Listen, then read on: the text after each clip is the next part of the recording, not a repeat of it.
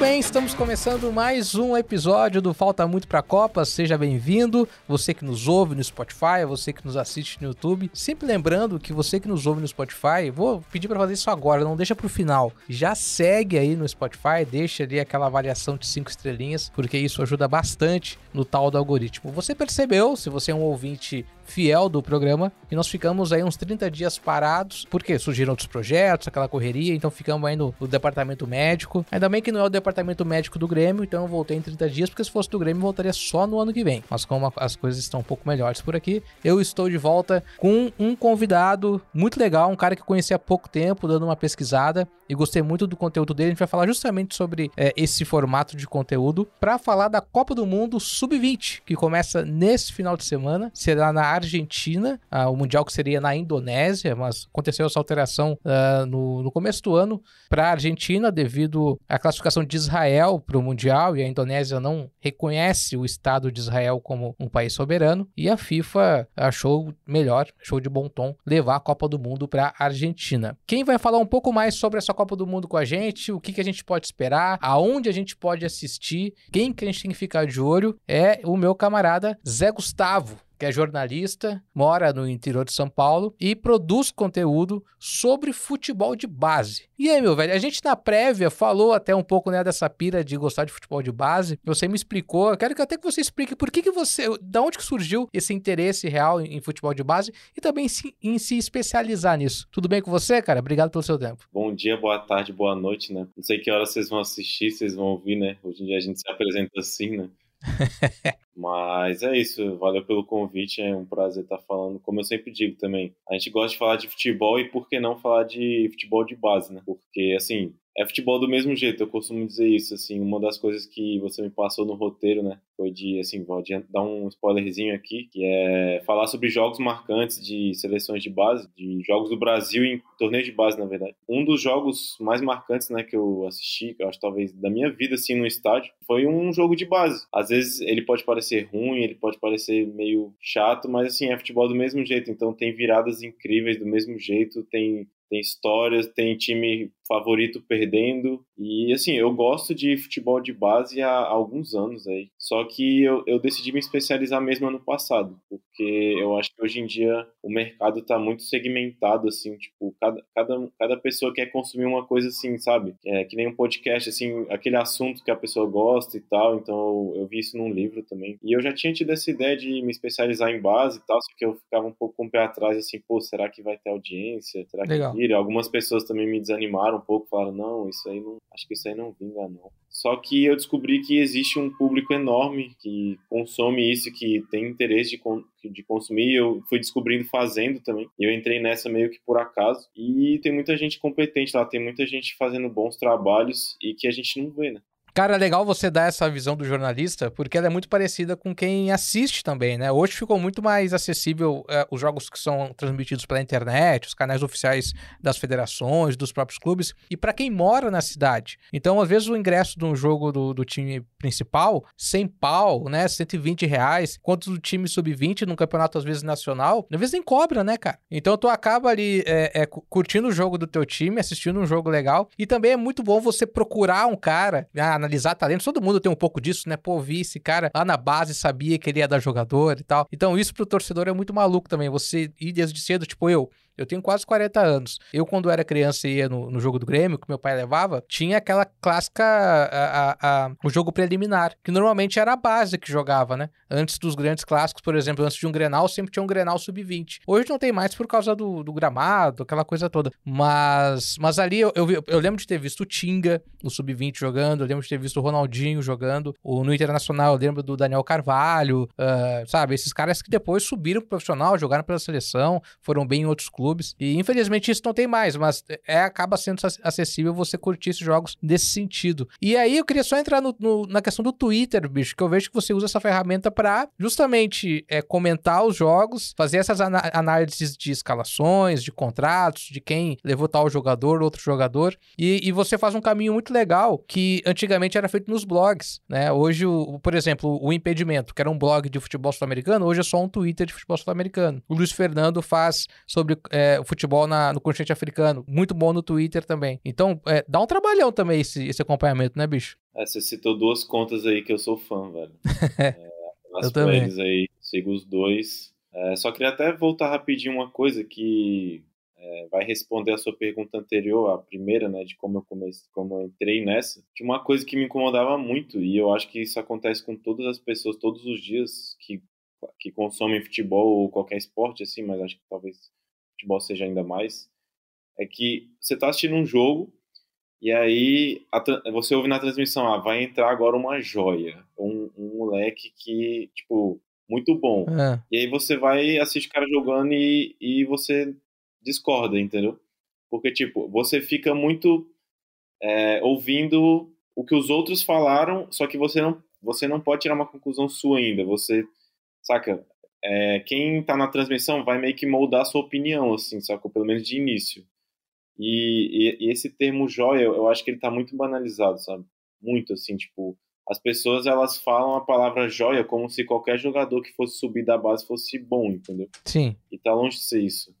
Não é, não é assim, por, por exemplo, sei lá, por exemplo, em São Paulo, as pessoas acham que todo todo moleque que subir vai ser o Kaká, ou o Casemiro, ou o Lucas Sim. Moura. E não é assim, é, é o contrário. Né? Então, claro. assim, isso é uma coisa que, que, que me pegava, assim, também. Eu ficava, pô, vai estrear um jogador e você não sabe absolutamente nada dele. E, isso e essa desinformação às vezes pode acabar resultando em naqueles casos da torcida querer queimar o jogador. Que é o que mais tem, né, cara? É, exato. Só para dar mais um exemplo, o Anthony. Teve muito São Paulino que achou que ele era ruim, que achou que ele não ia virar nada, que não teve paciência, que não gostava e tal. E que, o que é o Anthony hoje? Tem gente ainda que ainda não gosta, mas assim, é um case de sucesso. Tipo, ele deu muito dinheiro pro São Paulo, muito, e duas vezes. Na primeira e depois saindo do Ajax pro Manchester. Então ele deu, ele, ele deu assim, foi fundamental pro São Paulo, pro clube. Então, a partir do momento que um jogador sobe, se você, tipo, você não precisa assistir os jogos da base, não tem como, porque os horários são, são bem ruins. Mas se você tiver um mínimo de conhecimento ou de interesse, você vai saber que se tem um jogador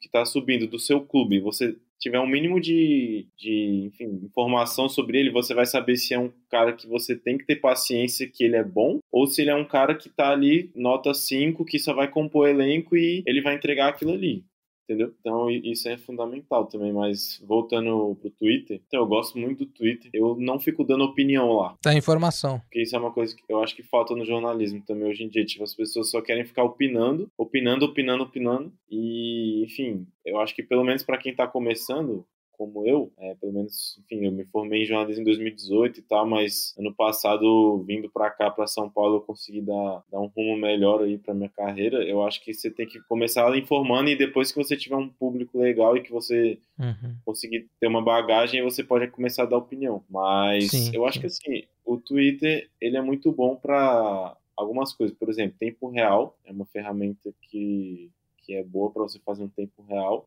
E é só você procurar as contas legais, tipo impedimento, tipo. O Lu... É Luiz, não, o nome dele? Luiz Fernando. É, o Luiz Fernando. Tipo, do... tipo é esse, assim.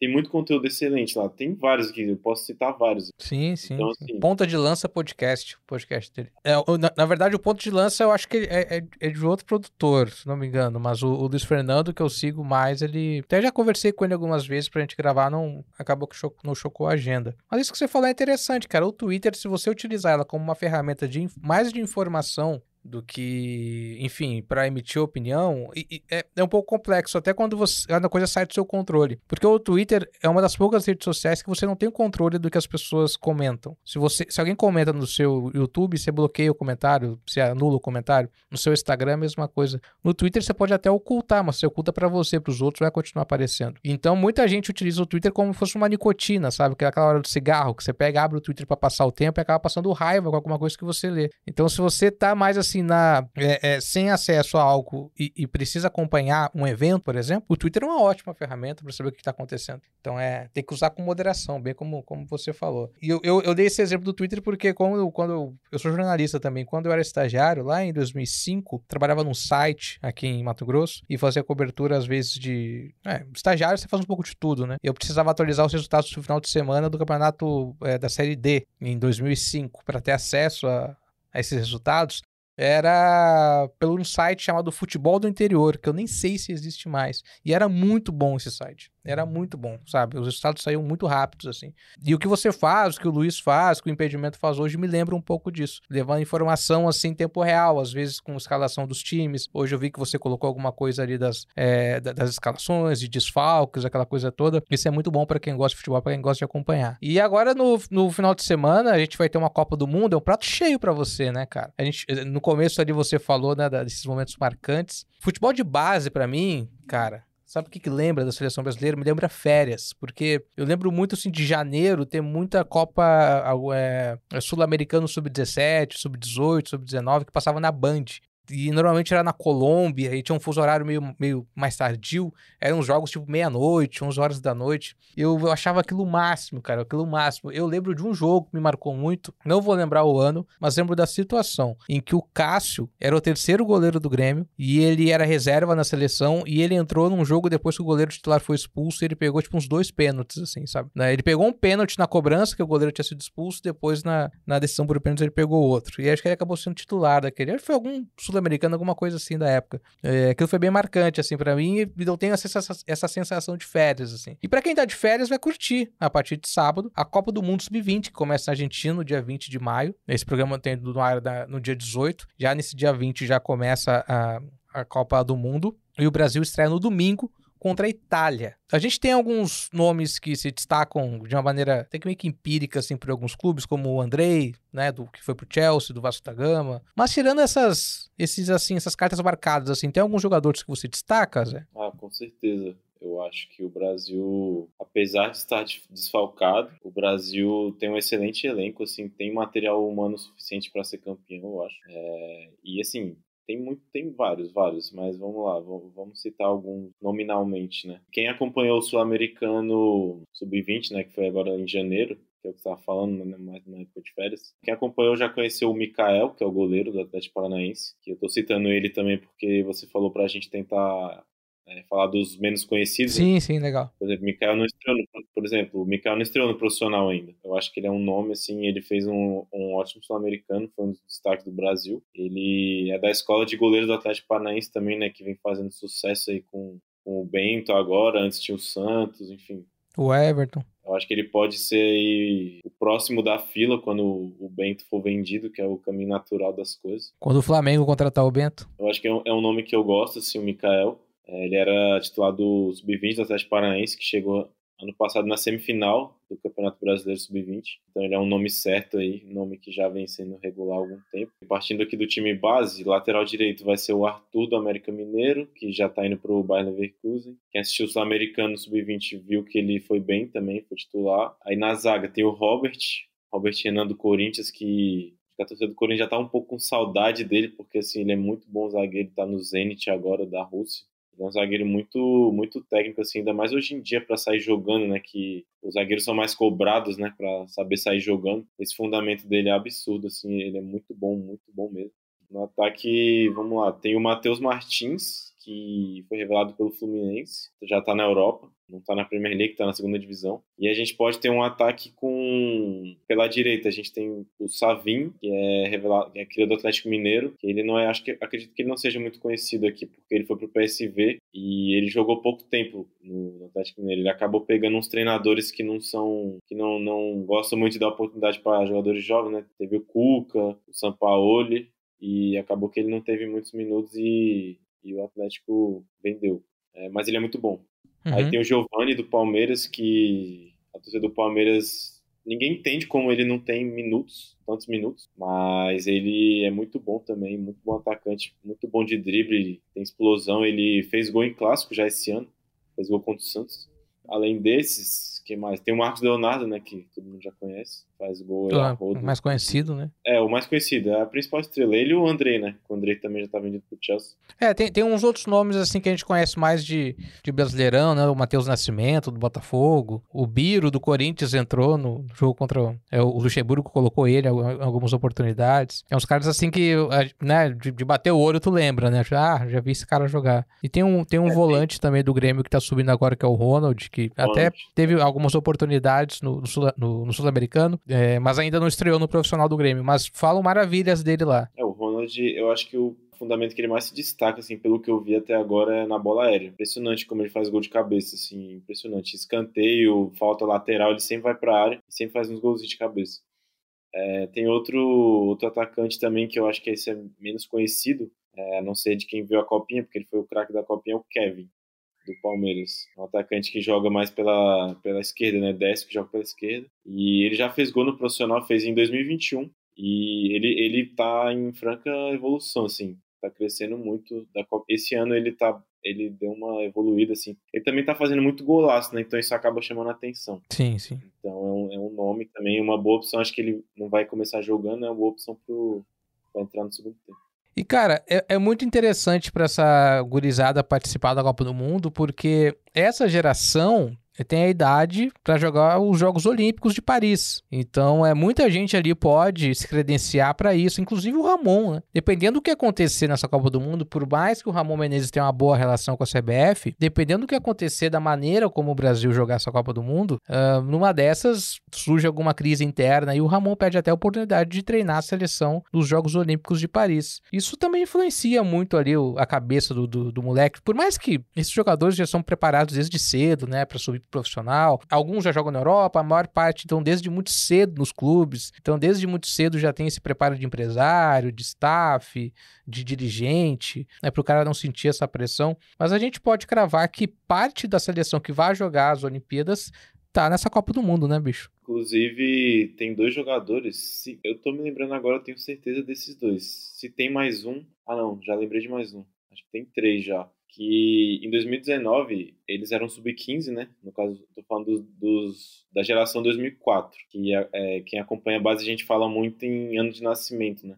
Se você se eu te falar que um menino tem 19 anos, ele pode ter feito 19 já esse ano, ou ele pode fazer ano que vem. Você falou ano de nascimento dele. É, não, ele pode ter, tipo, se ele tem 19, ele já fez esse ano ou ele ainda vai fazer esse ano, na verdade, isso que eu quis dizer.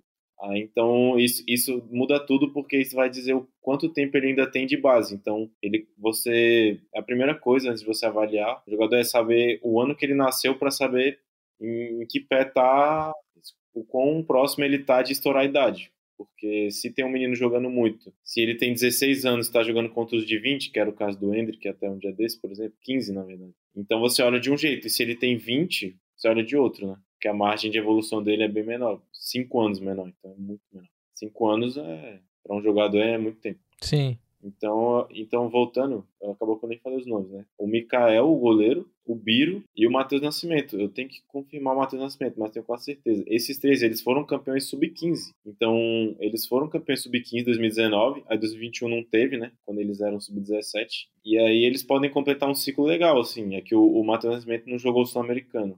Era o Vitor Roque, né? Então, você vê, pega, por exemplo, o Mikael e o Biro, eles podem fazer um, uma sequência de sub-15, sub-20 e sub-23, né? E é, é, muito legal é, a gente ver a evolução desses jogadores, porque tende a, a, a contribuir para o crescimento profissional dele, conhecimento tático, técnico, aquela coisa, mas também pode não dizer nada, né? Porque a gente está muito acostumado de, de, de, ver jogadores em seleções uh, ditas profissionais já, depois da, da, da, categoria de base, em que o comentarista fala: ah, ele joga nas seleções de base desde o sub-15. Eu sempre dou muito exemplo do Grêmio aqui, porque eu, eu levo o clubismo um pouco pro, pro programa. E o Grêmio teve um jogador chamado, você vai lembrar, o Eduardo, Eduardo Costa, um cabeça de área que jogou no Vasco depois. O, o, o, Eduardo Costa, cara, ele jogou, acredito que desde o sub-15, todas as seleções de base. Todas, todas, todas. E foi evoluindo, evoluindo, evoluindo, evoluindo. E foi sempre um jogador médio. O, o Grêmio teve um outro jogador que foi o Rodrigo Grau, que jogou até a Copa do Mundo é, é, sub-20. Uh, se não me engano, foi até artilheiro na Copa do Mundo sub-20. Não, artilheiro não, mas jogou bem uma Copa do Mundo sub-20 na época com o Ronaldinho. E, e também não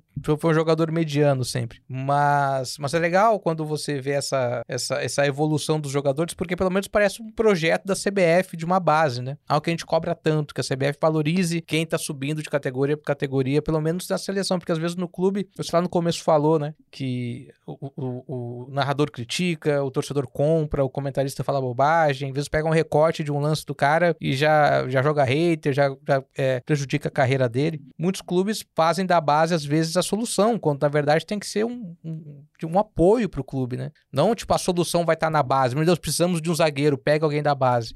E isso que às vezes acaba destruindo a carreira do jogador, né, bicho? É, então, isso que você falou de cortar um lance, assim, isso fizeram muito com o Vinícius Júnior, né? Pegar um lance que, sei lá, ele, ele errava e tal. E essa questão também que você falou de clubes que usam a base como solução também. São Paulo, Santos, Vasco, Fluminense, todos esses. E todos esses têm a, entre aspas, a sorte, né? A competência, na verdade, de ter uma base excelente que faz a coisa andar. Para um, a transição de um jogador da base profissional, ela é, se ele não for muito acima da média, assim, tipo Neymar, alguém dessa prateleira, ou não, não precisa nem ir tão longe, mas por exemplo, o Hendrick, ou algo assim, alguém assim bem, bem acima mesmo, é uma transição bem complicada.